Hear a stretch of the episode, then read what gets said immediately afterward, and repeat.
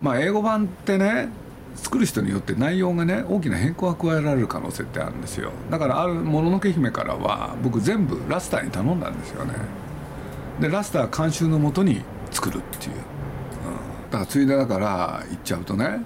まあこれはラセターだなと僕は思ったのはね彼がまあ自分自らもね手がけそして監修もやってきたその宮崎作品のあの英語版1本だけ彼がねあのセリフを加えたやつがあるんですよ、でそれは何かっていうとね「千と千尋」なんですよ、俺ねずっと見ていくとね最初から最後までほとんど全く本当にね日本語をね英語に変えてくれてんですよ、ね、英語と日本語ってね喋るスピード長さがあるから日本語はちょっと不利なんですけれどそれをね本当に英語でね翻訳してところが最後の最後全て終わってお父さんとお母さんも人間に戻って帰る時お母さんが言うんですよ。顔がアップじゃないんですけれど「千尋明日から学校だからね」って。でピクサー作品ってね必ずそれが入ってるんですよ。ピクサー作品ってねね冒険もいいけれどね最後は日常へ帰る。これがねまあラッサさんのなんだ哲学それに対して宮崎さん。は何てえ？あそうなんだっつってニコニコ笑ってるだけですよ。あの任せたらもうラスターのこと信頼してるからもう何の何の注文もつけない、うん。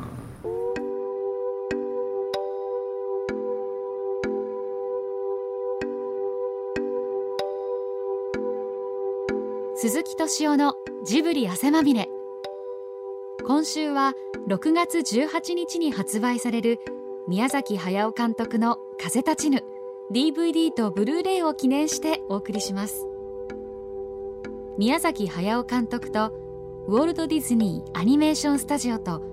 ピクサー・アニメーション・スタジオのチーフ・クリエイティブ・オフィサーを務めるジョン・ラセター日米アニメーション界の巨匠2人の二十数年来にわたる交流や友情。プロデューサー鈴木敏夫の視点で語ってもらいます。インタビュアーはフリーライターの柳橋寛さんです。あの宮崎駿がある時、うん、実はロサンゼルスで仕事をしたことがある、う。ん、これで結構な期間いるんですよロスに。うん、これなんでかっていうとねこういうことがあったんですよね、まあこれ藤岡豊さんっていうのは考えたんですけれどねまあなかなかね日本でアニメーション作ってもそれをね、まあいい環境の中では作ることはできない、えー、まあ、日本でいい環境じゃないっていうのは例えばテレビはね制作費安いし、映画を作るって言っても、まあ本当にね、制作費その他でなかなかねいいものを作れない、っていうんで彼が考えたのがねアメリカで映画を作っちゃう、アニメーション映画を。っていうんで彼がねウィンザー・マッケイっていう人のね「リトル・ニモ」っていうのをね企画するんですよね。でこれは何かっつったらアメリカの新聞漫画。でアメリカでそれを作る、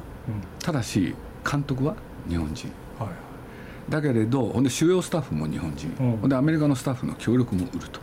ただしプロデューサーはアメリカ人、でないとアメリカでの成功がなかなか難しいからって。っていうんで、えー、彼がね交渉したのがね「スター・ウォーズ」のプロデューサー、うん、でこの人の存在がね後にね宮崎駿を変えるんでね大きいんですけれどね。と同時にこの藤岡さんという人はねまあ何しろ当時のお金で、えー、50億円ってお金を集めてこれでアメリカで本格的に作る、はい、で今で言ったらねまあ分かんないけれど本当200億300億の企画、っていうんでそのかんあプロデューサーが日本へやってきたんですよね、これでまず最初に始まったのが監督選び、っていうんでね実はまあ彼当時ね京王プラザにこもりきりになって、日本のアニメーション映画を次から次へとビデオで見まくるんですよ。で、まあ、いわゆる日本の長編アニメーション映画、まあ多分いいものは全て揃ってたでしょう、これで藤岡さんが言うにはこの中で誰がねアメリカで通用するものを作れるのかってやってったらなんと選ばれたのが高畑勲だったんですよ、そうなんですこれでその時見た作品。これがね、まあ、僕は大塚康生っていう人に教えてもらうんですけれどね。なんと「じゃりんこ知恵」そう大阪のね ホルモン焼きの女の子の話でしょ？これでね藤岡さんはじめみんなびっくりしちゃったらしいんですよ、これで当然ねもう少し違う作品っていろいろあるじゃないですか、あの例えば「カリオストロの城」ところがねそういうのは選ばれなかった。これでね理由はねこれ大塚さんから僕はまあ聞いたんですけれど、要するにジャニンコチェは世界に通用すると。これなんでかっつったら西洋的考え方でね作られてる。あそうなんですよ。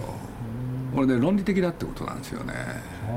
でまあ宮さんの、まあ、カリオストロ。これ非常にね、あの面白いシーンがむちゃくちゃ多い、しかし米あ欧米人にね分からない部分があるうん、日本のその情緒的なもの。うん、でまあいろいろあって、まあ、とにかく監督はね、高橋さんだってことになって、高橋さんとしては当然これね、まあ、皆さんの力を借りたい、うんこれでそれはあの藤岡さんもそう考えてたし、それから近藤気分っていうね、耳を澄ませばを作った人、それと、まあ、宮さんそして高橋さんのもとでずっとやってた友永さんっていう人、それから2人をねずっと支えてきた大塚康生、そういう人たちがねまあみんなでね、要するにアメリカに渡るわけですよね。でそのプロデューサーの、まあ、指導のもと、実際の制作が始まる、はい。うん、そしたらねこっからねまあなかなかねアメリカと日本の違いが実は最初から衝突、うん、なんか今まで作ってきたやり方と違うから まあそういうことで言うとねメジャーリーガーが日本へやってきて困るのと同じなんでしょうけれどね。俺でやってるうちに、まあ、高橋さんも、まあ、我慢に我慢を重ねいろいろやってんだけれど、まあ、実は宮さんはね、もう途中でね「パクさん」っつって高橋さんのこと「パクさん」って言うんで「申し訳ない」と「なんだ?」っつったら「俺やってられない」と。俺で確かね忘れちゃったんだけど半年ぐらい日本にいたんじゃないですかね、ああアメリカにロスに、そして彼はね先に帰っちゃうっていう事件が起こ るんですけれどね、で残された高橋さんたちがさあどうするかってことになってでい。ろいろやってたんだけれど最後の最後こういう問題が出てきたんですよね、まあ、一方でパイロットフィルム試作のね作品作ったりしたんだけれど、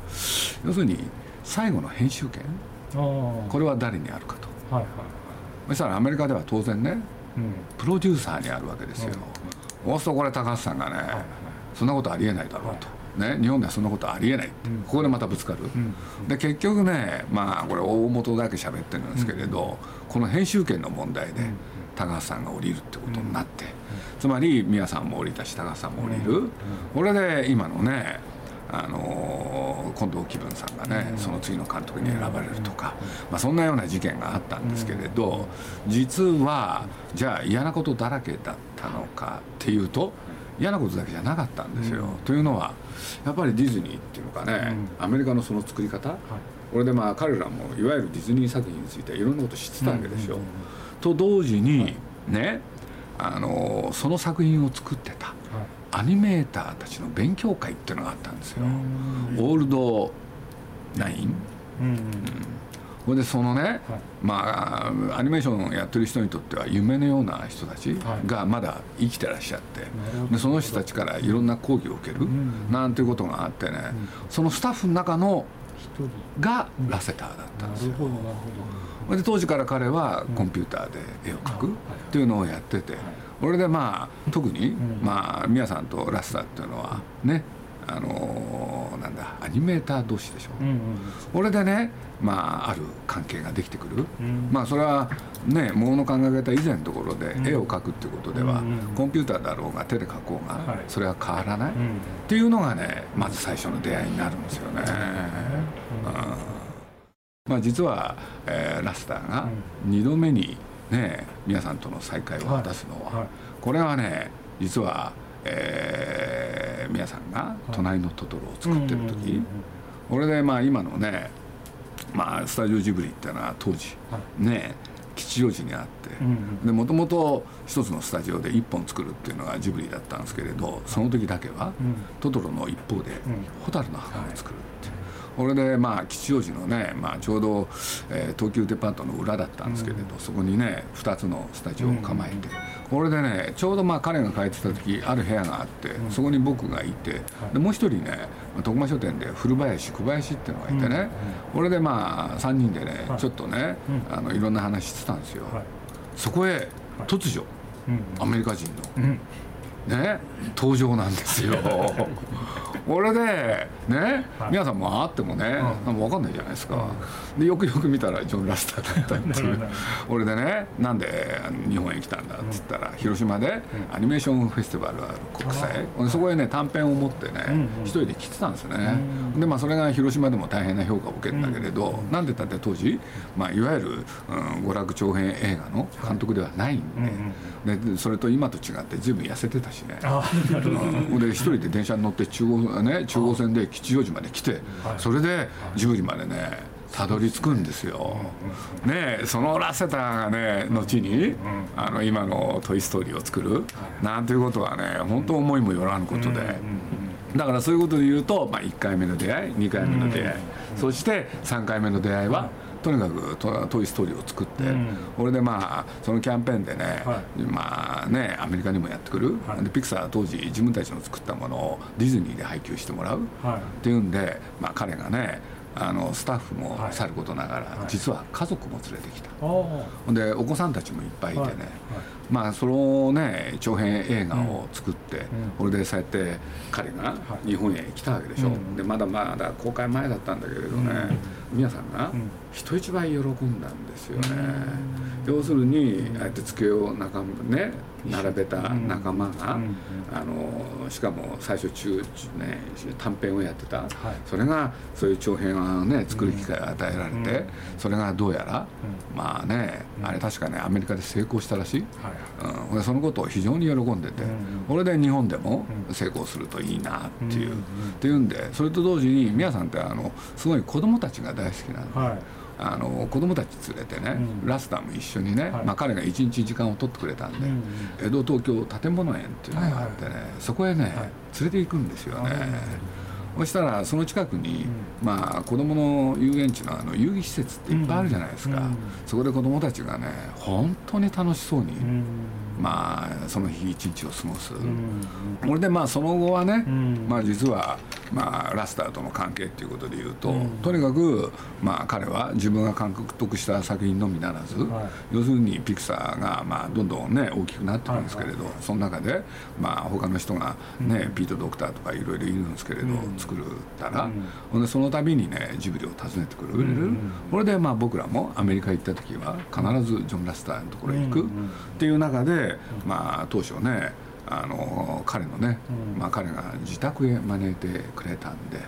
うん。そしたらね近くにね、まあ、ロスのそばサンフランシスコの近くのソノマっていうところだったんだけれど、そしたら近くにね実は広大な土地を買ったんだと、うん、でそこにね、まあ、実を言うと自分の両親が住んでる、これでね、まあ、僕と、あの宮さんがねその今の両親にもね、紹介していただいて、もう本当に家族ぐるみになっちゃったんですよね。これでまあ彼らまた日本へ来るとねあのどうするってことになってね、ほんでいろいろやってるうちにね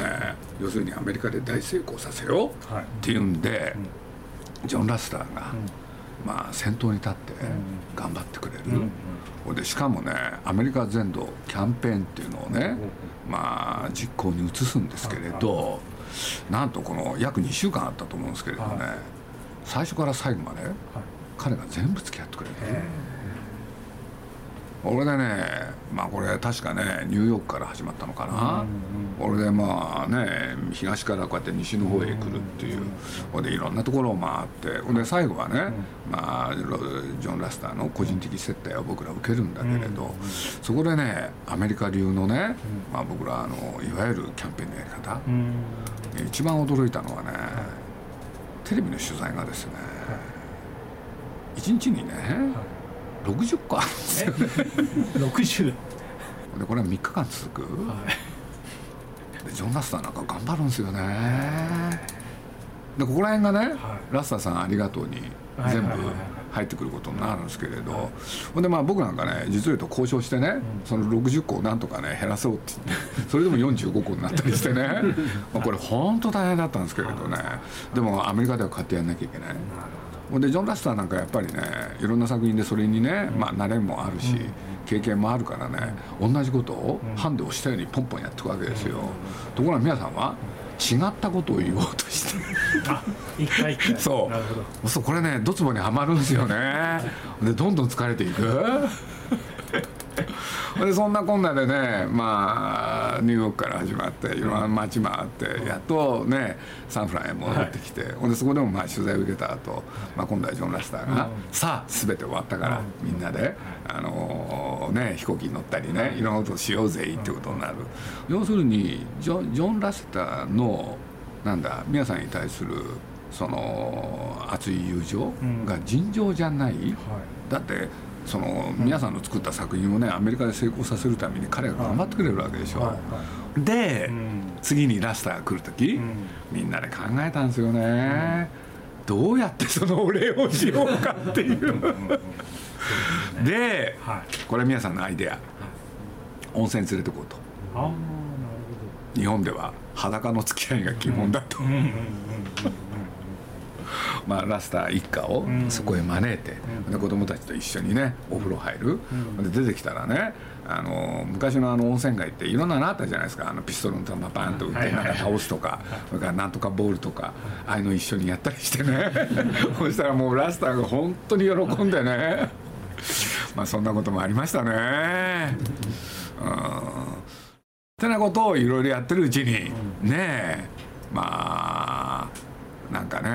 互いの作品をね、まあ、見て、それでその宣伝その他でお互いに協力する、まあ、僕なんかもそういういきさつがあったんで、まあ、ピクサーの作品に関してはね、多少はね、そうやって宣伝に協力、ほんでまあそうこうするうちにねまあ彼がね50歳の誕生日かな、うん、そういう時なんかも僕なんかもね何か書いて送ったり皆さんも送ったりそそれをねピクサーの中にある自分のねいろんなものを飾る部屋、うん、そこにね永久保存してくれたり、うん、まあ本当いろいろあって。でそうこうするうちにねその子供たちが大きくなってきたんですよね。でその中のねある一人の男の子が修学旅行、日本へ来るとかね。そしたらジブリを訪ねていいか、はいはい、当然僕らはそれを受け入れる、はいはい、ねもうそういうことは一人できるようになっちゃったんでほいである時にね僕はまあラスターに言われたんですよね、うちの子供たちは、鈴木とね、宮崎さんのことをね、自分の血のつながった本当のおじさんだと思ってるそのつもりで付き合ってほしい、うん、あてなことを、まあいろいろやってきたっていうのがその歴史で、はい、ほんでまあねそのその間にラスターはねまあ、ピクサーのみならず、ディズニーとも一緒になって、でそちらのアニメーションもね見る、なおかつテーマパークの方の責任者にもなる、うん、で一方で皆さんも作品を作り続け、まあことここに至るんですけれどね、彼の中にね宮崎作品のアメリカでの成功それをね、うん、誰よりも彼が願ってくれたんですよね。だからまあ僕ら最初ね、うん、ジブリっていうことで宮崎駿をディズニーと契約してねやってくって言ったって、実はディズニーの方ではね、誰も宮崎駿そしてジブリについて知らないわけでしょ、はい、でそういう時に先頭に立ってね、ジブリのことのね紹介役になってくれたのがラスターだったんですよね、彼のねその熱い友情っていうのを見てて、はい、ちょっと思ったのはね、はい、スピルバーグとルーカスが黒沢さんをね、はい、うん、尊敬してたでしょ、はい。はい、これでねもしかしたら、ねあのジョン・ラスターにとってそれが宮崎駿。なるほど、うん、でね、まあ、ちょうどそのアメリカで一緒に働いてた時、彼がね今のカリオストロの城を見るんですよ、で彼の中にね、うんうんまあアメリカのアニメーション映画って基本的にはミュージカルでしょ、うん、ところがいわゆる一般映画を作っていいんだっていうことをね、はい、教えられたのは宮崎駿らしいんですよね。なるほどと同時にその後彼は作っていく時に、はい、実は皆さんの作品の中で一番好きなのは、うん、何て言ったって「隣のトトロ」うん、でね自分がね作品で行き詰まるとね、うん、全スタッフを集めてね、もうピクサーの試写室で何回も何回もトトロの試写をやってるんですよ。うん、で原点はそこだと、はい、そこへ戻ろうって。だからまあ僕ら門外不出のね、はい、えー、あの今ジブリ美術館でやってる短編映画っていうのがあって、はい、その中に実は一本トトロがあるんですよ、はい、そしたらそれはまあジブリ美術館以外では一切上映しない、ところがそのアメリカ行った時、それをね持ってってピクサーのね今のなんですか試写室で上映したんですよね、でその時の模様もねそのフィルムの中に入ってたかと思いますけれどね、まあ、ジョン・ラスター泣いてましたよね、いわゆる表現手法だけで見ると 3D と昔ながらのセルアニメーションっていう全く違う手法を持つ2人がそれだけこうあのね、ねこれよく誤解されるんですけれどね、はい、手で描くコンピューターで描く、はい、実は同じなんですよね、はい、手で描こうが、コンピューターで描こうが絵心がなかったら下手ですよね、でも2人ともねそれを持ってるんですよ、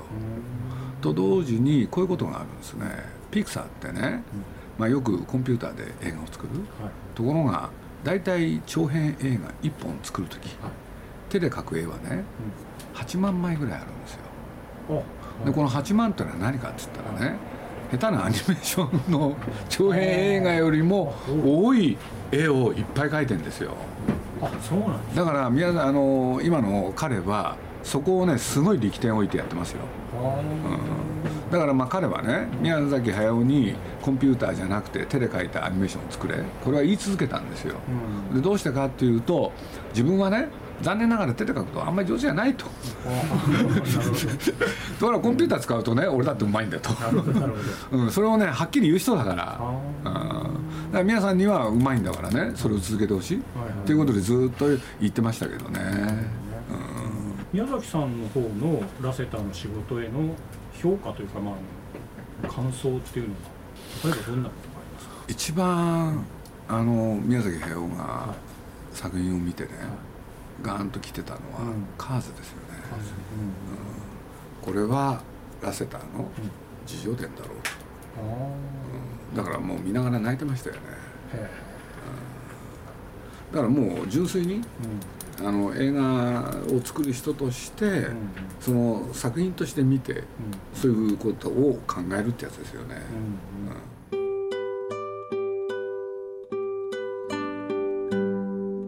宮崎駿の新作に関しては常に彼は応援してきてくれたんですよ。これで何て言ったって今回、はい、最後でしょ？宮崎駿はね引退だって言ってるわけだから。だから人一倍まあ彼頑張ってくれましたよね。これで彼一人だけじゃなくて実はアメリカで宮崎作品について一緒になって頑張ってくれるのはねまあこれはラセッタとも知り合いなんですけれど今ねディズニーってあのーキャスリン・ケネディっていう人がいてでこれは何かっていうとスピルバーグのプロデューサーがディズニーの方でねいろいろやり始めてるんですよね。でそうした時にまあ彼女がねこの「風立ちぬ」を見てすごい感動した。でこの彼女と今のジョン・ラスターが手を組んだのがねアメリカでは大きかったですね。彼は愛よりも反戦でしたね本当は。そうですか。だから彼はねやっぱり技術者でしょ。面白いこと言いましたよね。一つの技術がねあの世界を変えることがある滅ぼすことがあるそういう言い方しましたよね。これはね非常に面白かった。でも公的なところであんまり言わないんですよねそれ。宮崎駿監督の「風立ちぬ」DVD とブルーレイは6月18日発売です。またその日から全国の販売店書店などで宮崎監督とジョン・ラセターの友情関係を伝える巨大な新聞。ジャイアント・ペーパー。大きな風立ちぬ。宮崎駿とジョン・ラセター。二人のことが限定配布されます。今日放送した鈴木さんのインタビューも掲載されていますのでぜひご覧になってください。詳しくは風立ちぬ公式ホームページまで。人の関係って親と子ですか？その尊敬する師匠と。ラセターは心の師と思ってますよね。でも皆さんの方はね友情だと思ってるんですよ、ここにちょっとギャップがあるんですよ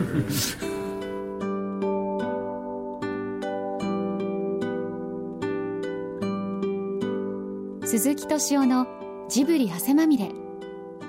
この番組はウォルト・ディズニー・スタジオ・ジャパン。